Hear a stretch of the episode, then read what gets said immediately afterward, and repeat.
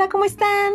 Me da muchísimo gusto saber que nos volvemos a encontrar. Estás en de ida y vuelta, una herramienta que te puede ser de mucha utilidad para tu examen Comipems en el área de historia y geografía. Vamos a seguir platicando de historia de México. Vamos a abordar el tema número 2 de nuestra guía, que es Nueva España desde su consolidación hasta su independencia. No te muevas, vas a encontrar muchos datos interesantes y no te olvides que si tienes alguna duda, puedes dejarle tus comentarios y tus preguntas a la maestra María Elba en, la sección de comentarios de la clase de Historia y Geografía en la plataforma Edmodo. Sigue esforzándote mucho, sigue preparándote para tu curso y comenzamos.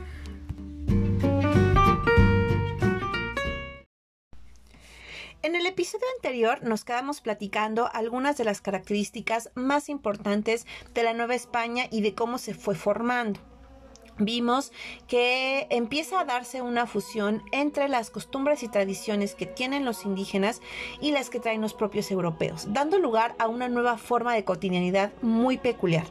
Los nuevos habitantes del territorio americano van a ir buscando formas de trascender esta cotidianidad y formas de ir arraigando esta cotidianidad o estas nuevas tradiciones a la población que se empieza a generar, formando así una comunidad bastante importante y bastante numerosa. Sin embargo, Nueva España no es un territorio aislado y la influencia que van a empezar a tener las ideas del exterior va a pesarle muchísimo. Una de estas primeras influencias que vamos a tener es la que ocurre con las ideas de la ilustración y las monarquías absolutistas. A mediados del siglo XVIII, el modelo político dominante que está en Europa es básicamente el absolutismo amalgamado con algo que aparentemente es muy contrario, que es la ilustración. Paulatinamente a lo largo de este siglo XVIII la ilustración le irá ganando lugar a la, monarquía y dándole paso a la democracia. Sin embargo, cuando se les ocurre hacer esta cosa, este híbrido entre absolutismo y, e ideas de la ilustración, pues vamos a ver que tendrán un impacto importante al menos en el caso de España, va a ser bastante notorio con las reformas borbónicas. Ahora, ¿cuáles son los tres ejes o los tres principios básicos del absolutismo ilustrado? Va a ser el primero, que es todo el poder se concentra en una sola figura, que en este caso es la figura del rey. Ahora, ¿qué es lo que justifica que el rey sea la única persona capaz de tomar decisiones? Pues que ellos creían o consideraban que este derecho a decidir eh, lo habían eh, adquirido debido a Dios. Es decir, que Dios les había dado por designio divino a los reyes la potestad de serlo. Por lo tanto, como los reyes eran la única figura que tomaba decisiones y sobre todo la única figura que importaba, los habitantes del territorio van a tener la condición de súbditos y no de ciudadanos, pese a que las ideas de la ilustración proponían que los habitantes se convirtieran en ciudadanos y no en súbditos. Esta es una de las grandes contradicciones que nos vamos a encontrar en este híbrido raro que llamamos absolutismo ilustrado. Ahora, eh, las condiciones que se van a generar en el territorio americano a partir de la tradición absolutista que se viene desde España y la influencia de las ideas de la ilustración francesa van a combinarse para eh, volverse en un antecedente bien interesante previo al estallido del proceso de independencia de México. De hecho, es precisamente las ideas de la ilustración las que se convertirán en un factor clave. Ahora, ¿de dónde venían o cómo es que llegaban estas ideas si antes no había WhatsApp, ni Facebook, ni TikTok, ni nada de eso? Bueno, pues la manera en la que estas ideas llegaron al territorio americano fue a través de la educación. Y como platicamos en el episodio anterior, los encargados de la educación en la Nueva España eran los jesuitas.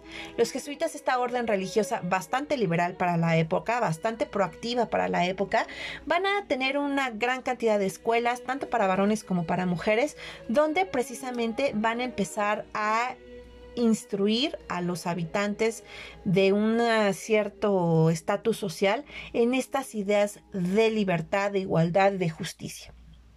¿Sale? Eh, la labor educativa, pues, de esta orden religiosa se va a convertir en una de las más poderosas fuentes para la formación ideológica y nacionalista de los criollos, dando como resultado entonces la formación de un fenómeno bien peculiar que va a ser el criollismo. El criollismo es este sentimiento de amor hacia la patria, hacia el territorio que tienen los criollos. Recordemos que los criollos son los hijos de españoles que ya nacen en América. Por lo tanto, ya no se sienten identificados con la tradición europea, sino más bien se sienten totalmente arraigados a lo que será pues todo el folclore americano y toda la ideología de América y lógicamente se van a sentir herederos de los beneficios tanto económicos como morales que puedan existir en el territorio. El icono de este movimiento cultural que llamamos croyismo es precisamente la Virgen de Guadalupe. La Virgen de Guadalupe que no es otra cosa más que un símbolo del mestizaje cultural. Es un símbolo de lo, de lo europeo con lo indígena fusionado, perfeccionado y aumentado y triplicado al mil por ciento. Esta iconografía que es bien interesante de analizar, obviamente dejando de un lado la connotación religiosa que tiene, se va a convertir en el icono de lo que será la formación de una nueva nacionalidad. No en balde, precisamente Miguel Hidalgo tomará a la Virgen de Guadalupe como símbolo del movimiento de independencia. Ahora, este criollismo no es otra cosa más que un fenómeno cultural en el cual se va a exaltar a la figura del criollo como individuo capaz de llegar o más bien de llevar al territorio novohispano a otros niveles, a de encaminarlo hacia otros modelos económicos e inclusive políticos. Por eso es que estas ideas del criollismo van a chocar tanto con eh, los privilegios que la nueva dinastía, que en este caso es los Borbones, van a darle a los españoles, sobreponiéndolos o inclusive sobre eh, dándoles mayor rango a los españoles iberoamericanos que a los propios criollos, que finalmente eran los que conocían los tejes y manejes económicos, políticos, sociales y culturales del territorio nuevo hispano. Pero platicar de las reformas borbónicas y platicar del impacto que van a tener va a ser ocasión para otro de nuestros segmentos. Vamos a hacer una brevísima pausa y seguimos platicando en De ida y vuelta con la Nueva España desde su consolidación hasta la independencia.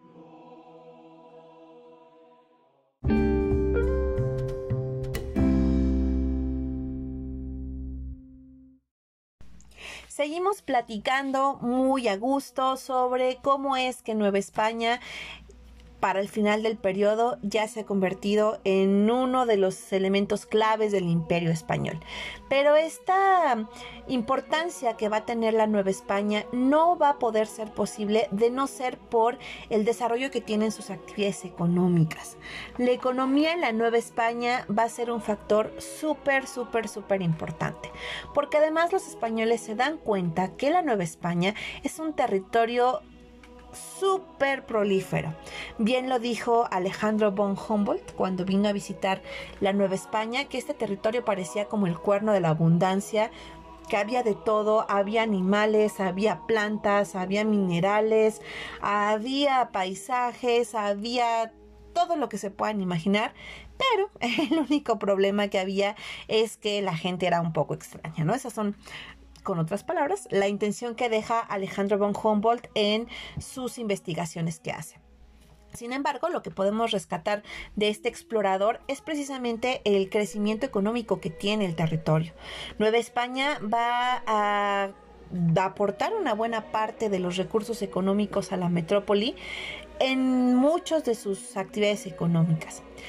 Destaquemos aquí que la actividad económica más más importante de la Nueva España va a ser la minería, que se va a situar sobre todo en la zona del Bajío, en lo que son los estados de Zacatecas, Aguascalientes, en menor medida, pero bueno, eh, Guanajuato, eh, Querétaro, en fin, ¿no? toda esta parte que va a tener un desarrollo minero muy muy importante. La minería no es la única actividad, vamos a encontrar también otras actividades, sobre todo como la agricultura y la ganadería, que van a diversificarse muchísimo, al menos en el caso de la agricultura, gracias a la gran cantidad de especies que pueden traer los europeos y que se van a dar en esta tierra por las condiciones geográficas y climáticas de la misma. Un ejemplo muy claro de esto es el producto de la vid, o sea, los vinos ¿no? y las uvas, que eran muy complicadas darse en Europa, que solamente se dan en una parte muy pequeña en la zona del Mediterráneo y que aquí en México o en el territorio de la Nueva España van a pegar de una manera impresionante. Otro ejemplo bien claro de esto es lo que pasa con los cítricos, que también se van a convertir en uno de los productos más importantes de la Nueva España y que fueron traídos precisamente desde eh, Europa. Una actividad nueva que va a surgir, que no existía hasta que llegan los españoles, es precisamente la ganadería. La ganadería va a ser introducida por los españoles a partir de que estos traen a los primeros cabezas de ganado, ¿no? Que cuáles son los ganados, ovino, porcino, eh, bovino, etcétera, etcétera. ¿Sale? Recordemos que en Mesoamérica no existen los animales de crianza, el único animal de crianza que existe es el guajolote y nada más. Sin embargo, bueno, pues vamos a ver que todos los territorios del noreste de nuestro país pues se van a convertir en territorios ganaderos muy importantes como va a ser el caso de Guadalajara como va a ser el caso de eh, Coahuila ¿no? que Chihuahua que se van a convertir en zonas ganaderas muy muy importantes tanto la agricultura como la ganadería van a dar espacio a la creación de un órgano económico muy importante en la Nueva España que van a ser las haciendas. Las haciendas son estas grandes extensiones territoriales que eran dedicadas o a la agricultura o a la ganadería o en algunos casos a ambas actividades y que van a traerle muchísimas, eh, muchísimas beneficios, ¿no? La hacienda va a ser un órgano de autoconsumo, es decir, que va a abastecer tanto al interior del virreinato como al exterior. Y una actividad complementaria muy importante para la economía novohispana va a ser el comercio, ¿no? Porque finalmente todo lo que se obtiene de eh, todas estas actividades económicas que hemos mencionado llega a Europa a través del comercio. Ahora, el comercio no era un comercio libre como nos podríamos imaginar. Nueva España no tenía el derecho ni la autoridad para comerciar eh, con otros países, lo tenía que hacer a través de España y por eso se dice que el comercio era un comercio triangular. Esta situación generó mucha incomodidad y mucha inconformidad entre hacendados y mineros porque eh, esto no les permitía tener eh, las ganancias o todas las ganancias. A esto le vamos a sumar la excesiva carga hacendaria o, en palabras más sencillas, la excesiva, el excesivo pago de impuestos que dejaba a los propietarios de minas y de haciendas con realmente ganancias mm, poco favorables, ¿no? Pudiendo haber ganado más o ganando mucho, los propietarios se quedaban con menos, ¿no? Entonces, esta situación llevó tanto mineros como hacendados a buscar formas de evadir el pago de los impuestos o inclusive formas de contrabandear productos de manera ilegal. Esta situación pues le va a generar o le va a implicar muchas pérdidas a España que ya para este momento está dejando atrás todo el esplendor que había tenido durante el siglo XVI y buena parte del siglo XVII. Ya para mediados del siglo XVIII, España ha dejado de ser esta potencia a nivel mundial para quedarse pues prácticamente como dicen por ahí dormido en sus laureles. Ya para esta época van a empezar a figurar en el mapa eh, países como Inglaterra, como los Países Bajos, como Francia, que estaban apuntalándose para convertirse en potencias a nivel mundial. De hecho, España tuvo que luchar contra estos países en contra de la piratería, que se va a convertir en uno de los eh, puntos más importantes de conflicto entre estas naciones. Y cuando hablo de piratería entre Inglaterra, Países Bajos y Francia con España, no me refiero a la venta de productos ilegales o copias ilegales de productos, sino me refiero a la de piratas, acá con su gancho, ya saben, el jajaja. la piratería eh, se va a dar sobre todo en países como Inglaterra, donde inclusive la misma reina o los monarcas autorizaban a los piratas el atacar los barcos españoles para ya sea robarles producto, robarles eh, el cargamento que tuvieran o simplemente hundirlos en el, en el mar. Esta situación lleva a eh, ya para mm, casi finales del siglo XVIII, buscar alternativas. Los españoles empiezan a buscar alternativas, empiezan a buscar querer ponerse al nivel de Inglaterra o de Francia, pero ya para cuando lo intentan es demasiado tarde. El intento que pretenden llevar a cabo es el de las reformas borbónicas que van a ser impulsadas por el monarca Carlos III. Sin embargo, como les acabo de decir, ya sus intentos se ven bastante complejos y difícilmente iban a poder recuperar todo ese esplendor perdido. Hablemos entonces de las reformas borbónicas despuesito de una pausita.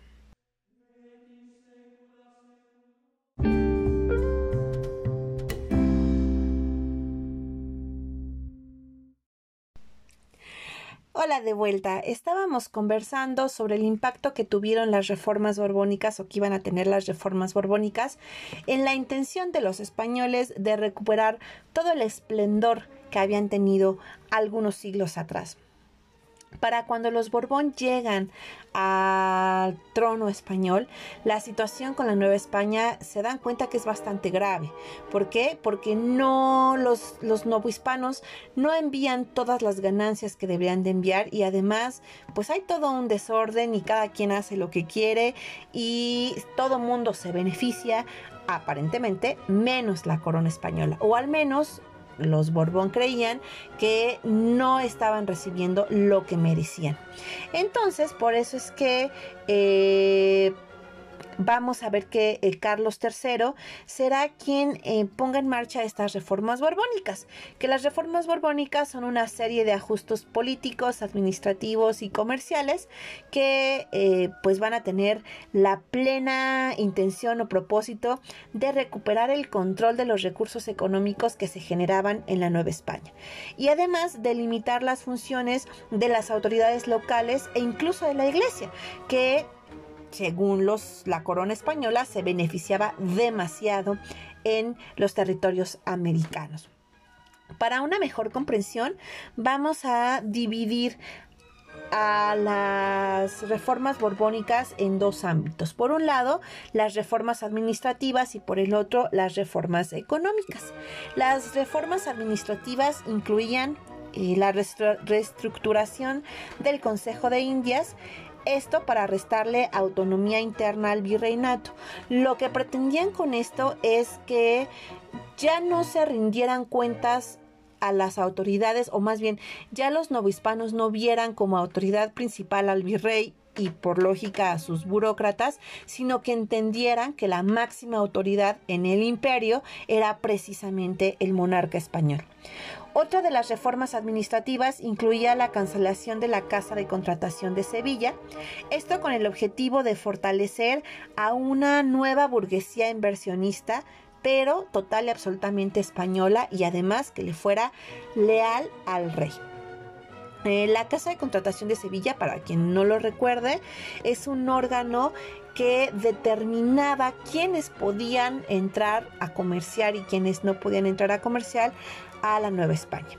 Ahora, esta casa de contratación de Sevilla, ya para finales del siglo XVII y principios del siglo XVIII, estaba más bien en manos de los propios novohispanos. Esta situación, obviamente, la tratan de revertir los Borbón, poniendo en marcha la cancelación de este organismo y dándole privilegios administrativos y de inversión a españoles que procedían de la, de la península y que además se sabía que eran total y absolutamente leales al rey. Otra reforma administrativa va a ser el establecimiento de intendencias en la Nueva España que tenían el, el propósito de desplazar a funcionarios locales. Para cuando intenta poner en marcha estas reformas borbónicas, envían a un visitador que se llama José de Galvez. José de Galvez viene con la intención de hacer un examen bastante exhaustivo de la situación tanto política como económica como social e inclusive cultural de la Nueva España. Cuando este visitador llega con, con el monarca y le empieza a contar cómo está la situación, se dan cuenta que uno de los principales problemas era eh, la corrupción que existía dentro de la burocracia novohispana en el mayor de los casos. Aunque también encontraron que más que corrupción, lo que implicaba era que las autoridades locales beneficiaban mucho a los criollos y dejaban a un lado a estos españoles que intentaban ir a hacer fortuna al Nuevo Mundo. Por esa razón es que cambian de reinos a intendencias con la finalidad de deshacerse de todos los burócratas y llegar y establecer una nueva burocracia que le fuera fiel y leal a la corona española. Ahora, esto no significa que esta situación mejorara eh, la situación política de nuestro pues de nuestro territorio. Al contrario, esto también implicó un aumento en la eh, corrupción de manera impresionante. ¿Por qué? Porque estos funcionarios empezaron a obedecer de manera ciega a la corona española y a beneficiar a unos cuantos y dejando a un lado a quienes verdaderamente conocían el proceder y la forma de hacer las cosas en el territorio que eran los criollos. Sobre todo esta situación de mover a los funcionarios va a generar mucha tensión entre los criollos que inmediatamente se van a hacer eh, se van a sentir desplazados, ¿no? Porque además los criollos se les prohibió ocupar cargos públicos importantes. Esto con el objetivo de evitar que este sector social se fortaleciera. Ahora, la última de las reformas administrativas eh, que van a implementar los Borbón va a ser una súper importante, que es la separación del Estado y la Iglesia. ¿Por qué razón? Porque la Iglesia tenía mucho poder, pero sobre todo mucho poder económico y mucho poder político. Es decir, ellos influían muchísimo en las decisiones que se tomaban en el territorio precisamente por la presencia que tenían. Un ejemplo muy claro de esto es lo que hacían los jesuitas. Al inicio del episodio platicábamos que los jesuitas son los que habían introducido al territorio novohispano las ideas de la ilustración. Entonces, esta influencia que tiene la iglesia, la corona lo siente totalmente amenazante. Entonces, por esa razón es que buscan debilitar a la iglesia y una de las primeras acciones que van a hacer para, para lograr menguar su poder va a ser la expulsión de la compañía de, de Jesús de todos los dominios del imperio español. Es decir, de todos, de todos los territorios que formaban parte del imperio español salen los jesuitas. Esto lógicamente agrava muchísimo más la situación porque si ya de por sí los criollos se sentían ofendidos por el hecho de no poder aspirar a cargos públicos importantes, cuando sacan a los jesuitas que eran como sus mentores, como sus maestros, pues inmediatamente se empiezan a sentir total y absolutamente agobiados y desesperados y van a querer buscar una forma de revertir esta situación. Platiquemos entonces ahorita de las reformas borbónicas en el ámbito económico. Primero que nada, vamos a empezar a ver que estas reformas borbónicas van a empezar a implementar una serie de auditorías fiscales a las finanzas del virreinato por medio de visitadores. En palabras más sencillas, la corona española empieza a mandar chismosos a verificar que la economía y los impuestos de cada uno de los ciudadanos de este reino se pagaran como se debían y si no los estaban pagando de manera correcta o se estaban quedando con impuestos, pues ver la manera de evitar estos fraudes a la corona. Ahora, ¿por qué la corona está tan desesperada por mantener un control financiero de la Nueva España? Por dos razones. Número uno, porque recordemos que Nueva España era la joya de la corona, porque era el territorio que más ganancias le implicaba a la metrópoli. Y número dos, porque España estaba involucrada en varias guerras con otros países europeos, sobre todo con Inglaterra y Francia. Por lo tanto, España necesitaba buscar de dónde sacar recursos para mantener estas guerras. Y el único lugar de donde podía sacar recursos, pues era de sus colonias. Por esa razón es que uno de los objetivos de las reformas borbónicas, al menos en materia económica, pues va a ser el mantener el control fiscal, ¿no? En la recaudación de los impuestos. Eh, otra de las reformas borbónicas va a ser em, una eficaz recaudación de impuestos, es decir, ver de una manera mucho más productiva para la corona que se recaudaran los impuestos y la gente no se quedara con dinero. Y sobre todo estas reformas mineras este perdón estas reformas eh, económicas van a buscar una mayor extracción minera, ¿no? Eh, que es, este es uno de los pocos aciertos que tienen las reformas borbónicas, porque eh, van a buscar exaltar o maximizar muchísimo el beneficio de la minería. Esto mediante la fundación del Colegio de Minería y de un tribunal de minas para incrementar la extracción y envío de oro y plata a España. Ahora, eh, vamos a ver que todas estas reformas, como lo platicamos hace un ratito, pues iban a tener un fuerte impacto en el cotidiano de las personas, ¿no? El, este, mm, eh, eh, pues estas reformas van a incrementar las desigualdades internas, ¿no? Que se iban eh, incrementando conforme las reformas borbónicas se iban poniendo en marcha y sobre todo van a ir fomentando muchísimo el descontento de criollos y mestizos, inclusive de comunidades indígenas, frente a los privilegios que los peninsulares empezaban a adquirir. ¿no? Esta situación inclusive va, a llevar a que los españoles que se veían beneficiados de estas reformas borbónicas se ganaran el apodo de gachupines, ¿no? De aquí viene esta palabra, que es eh, pues una forma despectiva de llamar a estos españoles. ¿Sale?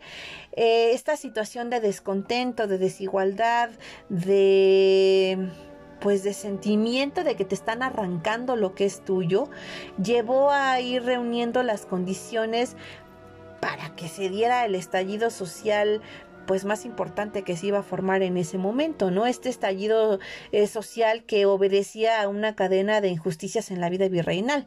Eh, porque toda esta situación llevó a que mucha gente empezara a disminuir en su status quo o en su forma de vida a tal grado que hubo gente que inclusive lo perdió todo y cayó en, en la situación de, de pues, pues de, de, de, perdón, cayó en una situación de, eh, pues de convertirse en mendigos, ¿no? Ya para eh, 1808, ¿no? Las tropas franceses, bajo la autoridad del emperador Napoleón, invaden eh, España y Portugal y esto pues obviamente da como resultado que los españoles también reaccionen de una manera bastante peculiar, de que entonces España se enfrasque en buscar la manera de eh, liberarse del pues del régimen o del, de la autoridad de Napoleón Bonaparte. Esto sumado a este descontento social del que estamos hablando, pues van a generar el, campo más propicio para que se pueda dar los movimientos de independencia, no solamente en la Nueva España, sino en prácticamente todo el territorio americano, o al menos el americano que le pertenecía a España, es decir, en Iberoamérica. Estas situaciones pues van a irnos dando paso a nuestro tema central de esta parte o de este episodio que va a ser precisamente el desarrollo y consumación de la independencia de México, eh, de lo cual hablaremos en nuestro siguiente segmento. Y cuando terminemos, pues vamos a ir reflexionando un poco sobre el, pues lo que la independencia de México implica para la historia de México. Entonces, mm, no te vayas, sigue con nosotros, no te despegues de ida y vuelta.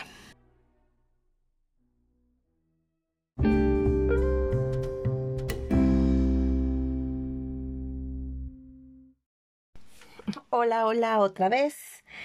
Y ya estamos casi terminando nuestro episodio del día de hoy y vamos a continuar platicando sobre la independencia de México, que es bien interesante, es uno de los temas más interesantes, particularmente puedo decirles que no es de mis temas favoritos, pero sí es bien interesante porque se vuelve en un parteaguas político, histórico, eh, cultural, inclusive social, para la conformación de lo que será el mexicano. Digo, basta mencionar con el hecho de que la festividad del 15 de septiembre, pues es una de las festividades más importantes que tenemos.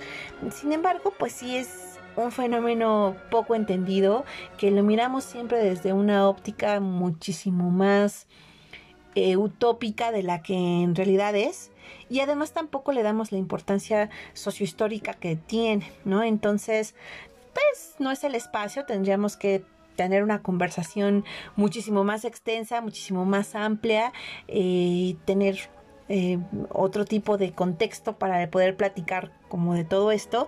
Sin embargo, bueno, sí es, sí es importante hacer una pequeña reflexión y por esa razón en nuestro último segmento que será nuestra reflexión sobre el movimiento de independencia y sobre el impacto que tiene la independencia tendremos un invitado especial. Pero sigamos platicando entonces de lo que es el desarrollo y la consumación de la independencia de México. ¿Sale? Eh, como les decía, la lucha por la independencia de México fue un complicado proceso que disolvió al poder, ¿no? Que había ejercido presión en nuestro territorio durante tres siglos, ¿no? Eh, implicó un reto sumamente importante para España, que le cuesta además muchísimo dinero, pero también implicó un reto sobrenatural para la población novohispana, que de la noche a la mañana dejó de ser Nueva España para convertirse en México y de la noche a la mañana dejamos de ser eh, súbditos para convertirnos en ciudadanos y esa transición pues fue una de las cosas más traumáticas que hemos podido enfrentar. Pero bueno, ya eso platicaremos en nuestro siguiente episodio. Ahora bien, eh, para entender esta cuestión de la independencia desde una manera muchísimo más sencilla y finalmente recordando que el objetivo de este maravilloso programa es que tú tengas la información básica en tus manos, dividiremos esta situación en dos. Primero, en las causas del proceso de independencia y segundo, en un desarrollo cronológico que te permitirá a ti conocer los acontecimientos y los personajes más importantes de este proceso. Te repito, el analizar la complejidad del proceso y el impacto que va a tener para la historia de nuestro país tendría que ser en otro programa exclusivamente dedicado a eso. Pero igual, y si te interesa y tienes dudas, te repito, síguele mandando tus comentarios a la maestra y ella puede buscar las herramientas que tú puedas eh, conocer. Aquí también voy a hacer un comercial porque te recordamos que en la plataforma de Edmodo, en tu clase de Historia y Geografía, tienes un link que te lleva a una lista de reproducción de videos súper interesantes de un grupo de youtubers que hacen un trabajo extraordinario que se llama Bully Magnets, que eh, te permitirán tener muchas ópticas y mucha más información para el tema de independencia de México. ¿Vale? Entonces empecemos con causas del proceso. ¿Sale? Las causas van a ser dos tipos, causas externas y causas internas. Las causas externas del proceso de independencia son primero que nada la influencia de las ideas de la ilustración que como ya hemos platicado a lo largo de este episodio son traídas al territorio nuevo hispano en voz de los jesuitas, ¿no? Todas estas ideas que a lo mejor también se van a ver plasmadas en esta obra monumental que va a ser la enciclopedia, ¿sale? Donde vamos a ver que eh, estas ideas cuestionan a los antiguos modelos absolutistas e idealizan de una manera impresionante los derechos tanto naturales así como las libertades civiles y sobre todo el modelo republicano como el modelo político por excelencia. Ahora, eh, otra causa externa van a ser las propias reformas borbónicas que se convierten en eh, pues este mecanismo de control que quiere ejercer la corona sobre todas sus propiedades, sobre todos sus territorios Otra de las causas son los movimientos políticos y sociales que se habían suscitado previamente, que son la Revolución Industrial, la independencia de las 13 colonias inglesas de Norteamérica y la Revolución Francesa, todas ellas impulsadas por la burguesía y por tanto de ideas progresistas y liberales. ¿no? Vamos a ver que todas las ideas de la pues de la ilustración se van a ver concretadas o, solo solidificadas a partir de estos dos grandes eh, movimientos armados que son la independencia de Estados Unidos y la Revolución Francesa. De hecho, los propios, los Estados Unidos son el único país que te había reunido las condiciones necesarias para establecer una república como tal, ¿no? Todos los demás eh, híjole, este hecho de haber, de tener una monarquía y no saber cómo romper con ella, pues va a llevar a que el proceso de, volverse república sea distinto. Sin embargo, en el caso de los Estados Unidos, pues ellos son la república por excelencia, ¿no? Por eso es que una buena parte de los políticos mm, que van a nacer con la independencia de México, pues van a buscar que México sea una república al estilo de Estados Unidos. Entonces, en nuestra siguiente causa externa, pues va a ser precisamente la invasión que hace Napoleón Bonaparte a España y Portugal en 1808, así como la abdicación que como nota al pie, abdicación significa renuncia, del emperador Carlos IV y la sustitución de este por Fernando VII, que era su hijo, y posteriormente Napoleón Bonaparte obliga a Fernando VII a renunciar y pone en su lugar a su hermano José Bonaparte, mejor conocido como Pepe Botellas. Estas son entonces nuestras causas externas. Recapitulemos. 1. La influencia de las ideas de la Ilustración. 2. Las reformas borbónicas. 3. La Revolución Industrial, la Revolución Francesa y la independencia de las 13 colonias británicas. Y 4. La invasión de Napoleón a España y Portugal. Demos paso ahora a las causas internas que dieron pie al movimiento de independencia. Y esto es Primero que nada, el monopolio político, administrativo y comercial que España ejercía sobre el territorio de la Nueva España. Eh, número dos, la rivalidad política, ideológica y económica que existía entre criollos y españoles provenientes de la península. Recordemos que este, esta rivalidad se da en el marco de las reformas borbónicas. Número tres, el rencor social de los sectores más eh, oprimidos. Sobre todo de las castas de los eh, mestizos eh, en un marco de injusticias como la esclavitud, la explotación, la inquisición, inclusive la falta de libertades. Y número cuatro, la madurez ideológica de los criollos que se manifiesta en un espíritu nacionalista. En palabras mucho más simples, el criollismo, que es este movimiento eh, de identidad nacional del que ya habíamos hablado en unos segmentos anteriores. Entonces, son también cuatro las causas internas del movimiento de independencia y las recapitulamos. Número uno, el monopolio administrativo y comercial que tenía España sobre la Nueva España. Número dos, la rivalidad entre criollos y españoles. Número tres, el rencor social de las clases más desposeídas. Y número cuatro, el criollismo. ¿Sale? Pasemos ahora a nuestra segunda parte, que es precisamente el desarrollo cronológico del proceso de independencia. Ahora, para que nosotros entendamos de una manera mucho más clara, la independencia de México se divide en etapas. Cada etapa tiene un periodo y personajes y acontecimientos particulares. Entonces lo vamos a mencionar así. Te voy a mencionar primero el, el nombre de la etapa, el tiempo en el que aproximadamente dura esa etapa, los personajes más importantes que podemos mencionar y algunos de los acontecimientos, dándote el año y el acontecimiento. ¿De acuerdo? Empecemos entonces con la primera etapa, que son los, los antecedentes, que se da entre 1808 y 1810. En esta etapa podemos destacar personajes como Francisco Primo de Verdad, que era síndico de la Ciudad de México, eh, podemos encontrar a personajes como eh, José Fartis de Domínguez, como Miguel Hidalgo, como Juan Aldama, Ignacio Allende, podemos encontrar al propio José Bonaparte. Empecemos entonces con nuestros acontecimientos. El primero de ellos se da en 1808, cuando, repito, Napoleón Bonaparte invade España y Portugal, Carlos IV renuncia al trono español y el príncipe Fernando VII a su derecho como sucesor. Por lo tanto, José Bonaparte asume el trono de España y Portugal, pero es considerado un impostor, lo que hace que los españoles busquen la manera de levantarse en armas contra él ese mismo año de 1808 y frente a la situación de que Napoleón invade España, Francisco Primo de Verdad, síndico de la Ciudad de México, propone al virrey José de Iturrigaray que se establezca una junta de gobierno en ausencia de Fernando VII.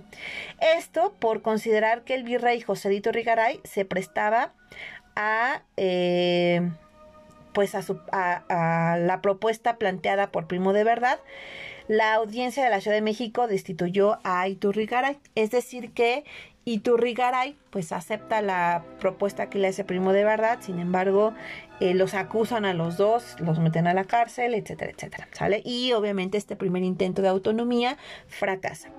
Ya para 1810, frente al fracaso de Primo de Verdad, van a empezarse a organizar una serie de grupos de conspiradores, ¿no? Que van a buscar de una u otra manera eh, la autonomía o cierto grado de autonomía del territorio nuevo hispano, pero el que se destaca más es el que se organiza en la ciudad de Querétaro, donde criollos ilustrados como José Fortis de Domínguez, el cura Miguel Hidalgo y Costilla y los militares Juan Aldama e Ignacio Allende se proponen asumir el mando de la Nueva España en nombre de Fernando VII. Esto con el único objetivo de evitar que Nueva España caiga en manos de los invasores Em, franceses, ¿no? O de Napoleón Bonaparte.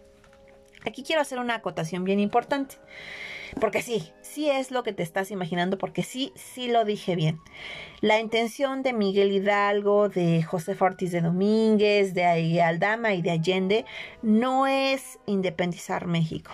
La intención es evitar que México caiga en manos de los franceses usurpadores del poder.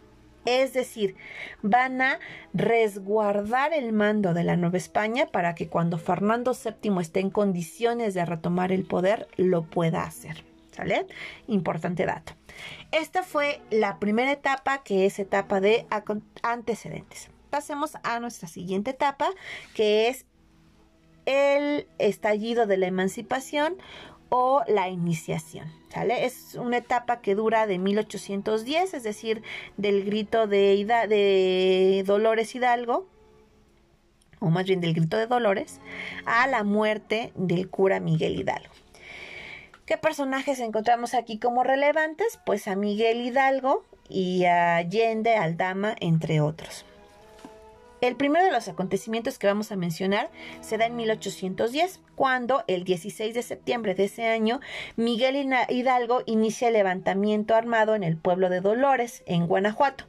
Pocas semanas después, el 19 de octubre de ese mismo año, Hidalgo hace el decreto más importante de ese periodo, que es el decreto de la abolición de la esclavitud. Para 1811, los insurgentes son derrotados en el paso del puente de Calderón cerca de Guadalajara. Ahí, Hidalgo, Allende, Aldame y Jiménez son emboscados por tropas realistas en Monclova, Coahuila. Finalmente son juzgados y fusilados. Esta situación lleva a que la cabeza más importante del movimiento armado, que es Miguel Hidalgo, pues muera. El siguiente acontecimiento que mencionaremos en esta segunda etapa se da en 1812, cuando en franca resistencia civil contra José Bonaparte, la población española, adopte la Constitución de Cádiz. Se invita a que los colonos americanos envíen representantes para participar en la discusión de la creación de nuevas leyes. Y con eso termina formalmente la segunda etapa. Hablemos ahora de la tercera etapa, que es la campaña de Morelos, que se da entre 1813 y 1815. El primero de estos acontecimientos lo tendremos en 1813 donde José María Morelos y Pavón expone los sentimientos de la nación, que es un documento sumamente importante, recuerda el nombre, estos sentimientos de, la nación los presenta Morelos ante el Congreso de Chilpancingo y se define por una completa separación entre América y España. Aquí voy a hacer una apunte muy importante porque eh, Morelos va a ser el primero que establezca como tal una intención de independencia, no en los anteriores. Hidalgo en la etapa anterior no planteaba independencia, solamente planteaba un cierto grado de autonomía, igual que lo va a hacer Francisco Primo de Verdad. Ahora, en Sentimientos de la Nación, eh, Morelos defiende un modelo republicano tripartito, es decir, con una religión de Estado, que sería el catolicismo. También expone ideas de contenido social como el reparto de tierras y la cancelación de impuestos eclesiales, como es el caso de el. Nuestro siguiente acontecimiento a mencionar se va a dar en 1814, donde la Constitución de Apatzingal sea promulgada por el Congreso de Chilpancingo tras la expulsión de tropas francesas. España recupera su soberanía y es restaurado el poder de Fernando VII. El siguiente acontecimiento lo vamos a tener en 1815, cuando José María Morelos y Pavón se ha prendido, procesado y sentenciado a muerte por las tropas realistas en la Nueva España. Obviamente el personaje más importante a destacar aquí va a ser José María Morelos y Pavón, que se va a convertir en uno de los militares más importantes de los insurgentes, que son con el nombre con el que se le conoce a estos... Em, pues grupo de libertadores novohispanos, ¿no? Vamos a encontrar otros personajes, como va a ser el caso de Vicente Guerrero, que es un lugarteniente de Morelos, pero no va a ser tan destacado en este periodo. Nuestras siguientes etapas van a ser dos, que son eh, la resistencia y la consumación. Eh, la resistencia la vamos a tener entre 1815 y 1817. ¿Sale? Ya para la muerte de Morelos, pues el movimiento de independencia muere con él, porque después de él ya no hay ningún otro eh, personaje que logre liderar el movimiento y sobre todo que le dé sentido, como se lo había dado eh, José María Morelos y Pavón. Morelos tiene un proyecto de nación bien interesante que también sería objeto de otro programa individual. Eh, les repito, es el único que había establecido la idea de independencia como tal y por lo tanto del establecimiento de una república. Sin embargo, eh, pues con la muerte de Morelos este proyecto muere, porque al morir Morelos, toda su gente y toda la gente que formaba parte del Congreso de Chilpancingo, como va a ser Andrés Quintana Roo, que va a ser uno de los diputados más importantes de este Congreso, pues inclusive van a salir huyendo. Él y su esposa Leona Vicario se esconden en la sierra durante muchísimo tiempo, durante todo este periodo de resistencia, comiendo animales, comiendo hierbitas, raíces y lo que encuentran y esta situación de no haber una cabeza es aprovechada por la eh, corona española para, eh, pues obviamente, ganarle terreno sobre, sobre el movimiento insurgente. Eh, en el periodo de resistencia, los pocos que deciden seguir levantados en armas están escondidos en zonas montañosas, sobre todo, o más bien el único caso que nos vamos a encontrar es el de Vicente Guerrero y sus tropas, que ya son una guerrilla más bien. Ellos establecen ese movimiento o utilizan esa técnica de guerra, que es la guerra de guerrillas, se esconden en la sierra del actual estado de Guerrero y este pues ahí resisten, ¿no? La corona española prácticamente ya tiene aniquilados a todos los insurgentes, los pocos que eh, aún sobreviven se aceptan un perdón real con la única condición de renunciar al movimiento armado y de entregar armas y demás. Eh, para 1900, perdón, para 1817, mientras Vicente Guerrero sostiene esta lucha de guerrillas que les mencionaba hace ratito en la Sierra Madre del Sur, ¿no? Entre las costas de Acapulco y la montaña de Tlalpa, llega a la Nueva España Francisco Javier Mina y Fray Servando Teresa de Mier con la intención de sumarse al a la lucha insurgente. Eh, Francisco Javier Mina intenta convertirse en el líder del movimiento de independencia en esta etapa de resistencia, pero no lo logra, ¿no? La etapa de resistencia, que es la cuarta de estas etapas del proceso, durará de 1817 a 1800 XXI más o menos, ¿no? Y la última etapa la, es la consumación de la independencia, que se va a dar entre 1820 y 1821. Bueno, como eh, platicábamos hace unos minutitos en, el, en la etapa número 2, que es la de iniciación, los españoles deciden poner en marcha la constitución de Cádiz. Esta constitución de Cádiz va a eh, favorecer mucho a los criollos y va a quitarle mucho a criollos y mestizos y va a darle muchos va a quitarle, perdón, muchos privilegios a los españoles que estaban aquí en la Nueva España. Esta situación lógicamente incomodó a las clases más altas de la sociedad novohispana que inmediatamente buscaron la manera de deslindarse de esta constitución de Cádiz, para lo cual se van a reunir en una serie de em, grupos secretos, ¿no? Con la intención de... Em, pues de buscar una alternativa a esta situación y de deslindarse totalmente de España para lo cual eh, formarán un grupo que se conoce como la Conjura de la Profesa, que se reunían en la Iglesia de la Profesa, en el Centro Histórico en la Ciudad de México, donde van a plantear la siguiente solución. Para evitar que los, la constitución de Cádiz le quitara privilegios a los españoles y a las clases sociales más altas en la Nueva España, deciden eh, pues independizarse. Entonces van a buscar un general eh, entre las tropas realistas que busque llegar a los pocos insurgentes que aún están en pie de lucha y de esta manera pues se logre la independencia garantizando que los españoles de las clases más altas pues tengan estos privilegios, ¿no?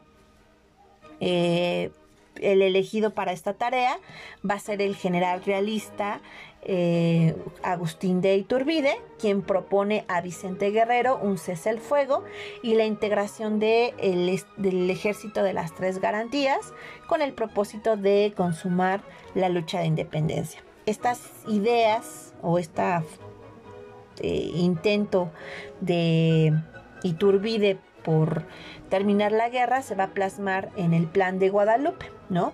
Agustín de Iturbide y Juan de O'Donoghue, que son el Juan de O'Donoghue es el último virrey de la Nueva España, firman el Tratado de Córdoba en el cual se reconoce formalmente la independencia de México y después de la firma eh, de este tratado entra triunfal las tropas del ejército trigarante encabezados por Agustín de Iturbide. ¿no? Y finalmente se proclama el triunfo de la independencia de México. En 23 minutos exactamente explicamos uno de los procesos más complicados que tiene la historia de nuestro país. Sé que es muy efímero, sin embargo la intención de este, de este segmento es única y exclusivamente que tú tengas información eh, concisa sobre el proceso.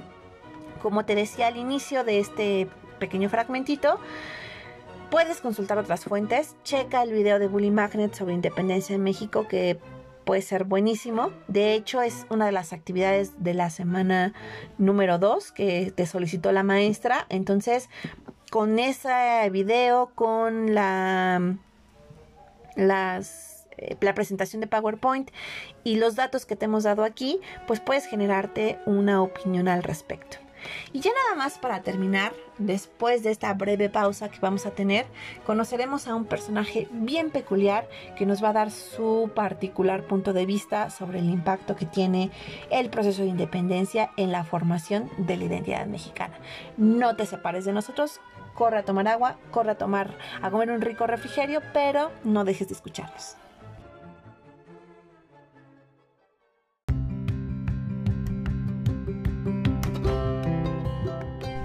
Oli, oli otra vez. Nada más estamos regresando de esta pequeña pausa para hacer una fe de ratas en la última etapa que es consumación de la independencia, la propuesta que le hace Iturbide a Vicente Guerrero del cese al fuego y la formación del ejército trigarante mm, está plasmada en el plan de Iguala, no en el plan de Guadalupe. Entonces te hago esa pequeña corrección para que todo quede perfecto. Entonces vamos y venimos. Estamos por recibir a un gran amigo que en medio de una charla de café nos dará su opinión sobre la independencia de México. Gracias, gracias.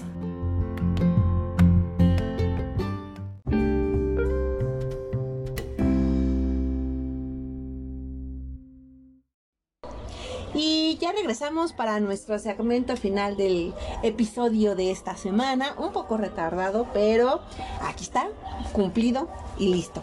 En los segmentos anteriores estuvimos platicando a muy grosso modo de los personajes y los acontecimientos más importantes del proceso de independencia. Pero yo les decía que este tema eh, implicaba una reflexión mucho más profunda. Yo sé que no tenemos el tiempo, pero por eso aquí en este hermoso panorama al que les traje este último segmento, en esta hermosa terraza, rodeado de árboles, con esos pajarillos y esos eh, canes de fondo. Quiero endulzar este momento de charla con nuestro cafecito y nuestro panecito y nuestro tabaco en el caso de nuestro invitado y presentarles a Macio Sare, que es un personaje muy peculiar, que si ustedes lo vieran, ¿no? entenderían a lo que me refiero.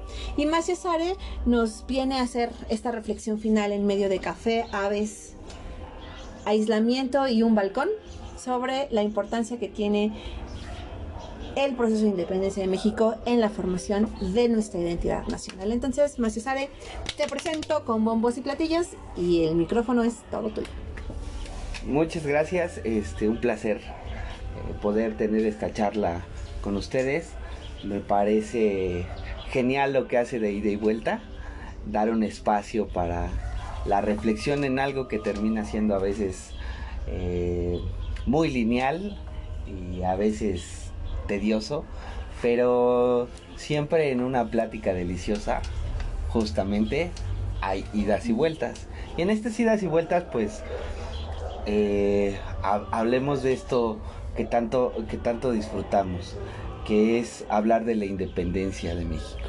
Hablar de la independencia de esta nación que nos ha visto nacer, de esta nación que nos ha dado un hogar, de esta nación que nos ha dado mucho, aunque también nos ha quitado mucho. Eso no lo podemos negar. Pero finalmente me parece que es sumamente sabroso y delicioso poder conversar de este tema. Entonces, pues si de ida y vuelta me preguntase a mí, y no soy un total y completo conocedor, ¿qué tan importante es la independencia? Mm, tal vez, tal vez, podría arriesgarme yo a decir que es el acontecimiento más importante de la nación. ¿Por qué? Buena pregunta, ¿no? Buena pregunta, sí, buena pregunta. Pues porque al final es lo que nos nos da las bases para ser quienes somos. Es, es el, el parteaguas, es la coyuntura de, de, esta historia que tenemos, este, o que ustedes ya han platicado un poco. Van como, como a la mitad de esta historia importante, ¿no? De esta construcción como nación, ¿no? Finalmente ya han platicado otras cosas desde, desde los pueblos originarios, cómo, cómo aportan, cómo esta conquista de la corona española le agrega, aunque mucho dolor, sí creo que le agregan mucho de pimienta, ¿no? Pero cómo esta, este choque entre razas, cómo este choque entre mundos, entre olores, por ahí hoy que mencionaba de ida y vuelta, cómo es que todo eso se va sazonando y se va convirtiendo en lo que un día se vuelven las, las gestas independentistas, ¿no? Y es sabroso porque podemos hablar de Miguel Hidalgo, que es el padre de la patria, ¿no? Que es este gran personaje que nos da un rayo de luz y un rayo de esperanza. ¿Y en qué sentido, no? Finalmente Miguel Hidalgo al proclamar esta independencia tal vez busca no reconocer la, la corona, ¿no? La corona francesa a, Napoleón Bonaparte. Y sí, pues finalmente a quien desconoces a, a, la corona francesa. A un usurpador, ¿no? Exactamente, un usurpador. Entonces, en ese conflicto, él dice, no, pues no, no podemos estar así. Pero finalmente, si si no se escribe esa primer página, lo demás no se puede escribir, lo que sigue no puede darse. Y me parece que es Miguel Hidalgo quien da la oportunidad a Morelos, que me parece que es uno de los grandes actores de la independencia, poco valorados. Hijo, perdón que te interrumpa, pero sí, sí quiero hacer aquí una anotación bien importante. El Macio Sare nos habla de actores y sí quiero que tengan bien claro, eh, no nada más en la historia de México, sino en la historia de cualquier parte del universo, acuérdense que no hay buenos ni malos, ¿no? Simplemente hay personas que estuvieron en un momento a la hora y tomaron decisiones. Eh, los buenos y los malos nos los pintan a veces para tratar de entender un poco el proceso, pero no lo vuelvan tan simple. Por eso es que esta charla tan sabrosa con Macio Sare nos puede dar el parteaguas para platicar de esto precisamente. Pero ya no te interrumpo, sigue, sigue. No, entonces Morelos me parece que es, es, es el, que, el, que pone eh, la joya de la corona, ¿no? Porque finalmente al redactar este documento en los sentimientos de la nación, es quien por primera vez nos propone ser una nación independiente, una nación libre de cualquier corona, libre de, de cualquier... De cualquier forma es quien empieza a darnos esa idea de independencia, de ser una nación libre. Y con lo que hace Morelos, eh, la idea de independencia para los, los, los entonces ciudadanos de ese país empieza a cambiar. Y con ese cambio se empiezan a dar distintos sueños, distintas oportunidades, distintas cosas. Y finalmente me parece que este documento, bien nombrado Los sentimientos de la nación, al hablar de, esta parte de ser independiente, es, es, es, el centro, ¿no? Es esta joya de la corona, como ya lo había mencionado. Y finalmente, ¿no? Estas, estas, estas distintos hechos, distintos momentos como bien no lo mencionaba, ¿no? Eh, estas historias que parecen aisladas, que parecen eh, algunas que son como luchas erráticas, como dirían por ahí coloquialmente, ¿no? Patadas de ahogado, cómo finalmente aterrizan para que nosotros nos volvamos a hacer, hacer esta nación que hoy somos, ¿no? Este México que todos amamos, que otros odiamos, que nos da y que nos quita. Pero es ahí donde creo que tenemos este análisis, ¿no? Porque al llegar al puerto de la independencia probablemente nos quedamos en el... Ya somos independientes. Y ahora... Y creo que es algo que, después de este momento es algo que se repite constantemente. Por ahí creo que no hemos aprendido del todo como Morelos a soñar en esto que podemos lograr, a tener esta fuerza de lo que son nuestros pueblos originarios, de lo que bien o mal nos dejó la conquista, pero que finalmente es lo que nos da sabor, finalmente es todo aquello que finalmente somos. Y no solo estas dos grandes partes de lo que es México, ¿no? Sino todo este culturaje, este, este mestizaje cultural que, nos permite al ser también una nación independiente, ¿no? Contamos historias como la China poblana, ¿no? Como una China en Puebla, ¿no? O cómo pensamos o vislumbramos todo eso. Pero finalmente todo esto es parte de lo que la independencia nos regala. Así es que hay que analizar detalle a detalle lo que sucede en la independencia para que cada que construyamos un hecho en la historia, cada que, que, seamos los que tengamos que estar en ese momento y lugar, porque vamos a ser quienes tomemos las decisiones y seamos actores de la historia de este gran país, no que no nos lleguemos y a ese momento y digamos, ya somos o ya estamos y ahora hay que estar listos para eso que soñamos. Hay que estar listos y dispuestos, ¿no? Me parece que por eso Morelos al final pierde la vida. Y eso es loable. Y loable de muchos de los, de los personajes de la independencia.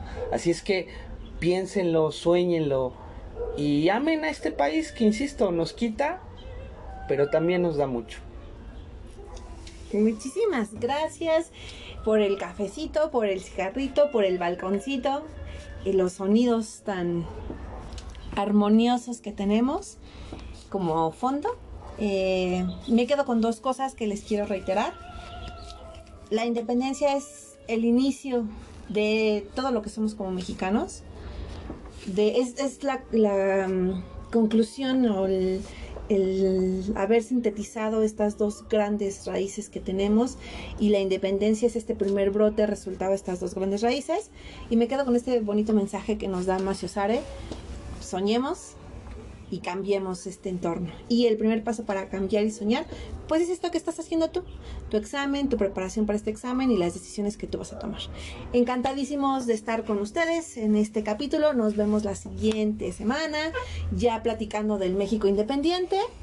Y pues nada, si tienes todavía dudas o comentarios, déjale tus preguntitas a la maestra de historia en la sección de comentarios de la clase de historia y geografía de la profesora María Elba en la plataforma Edmodo y estamos en contacto. Bye bye.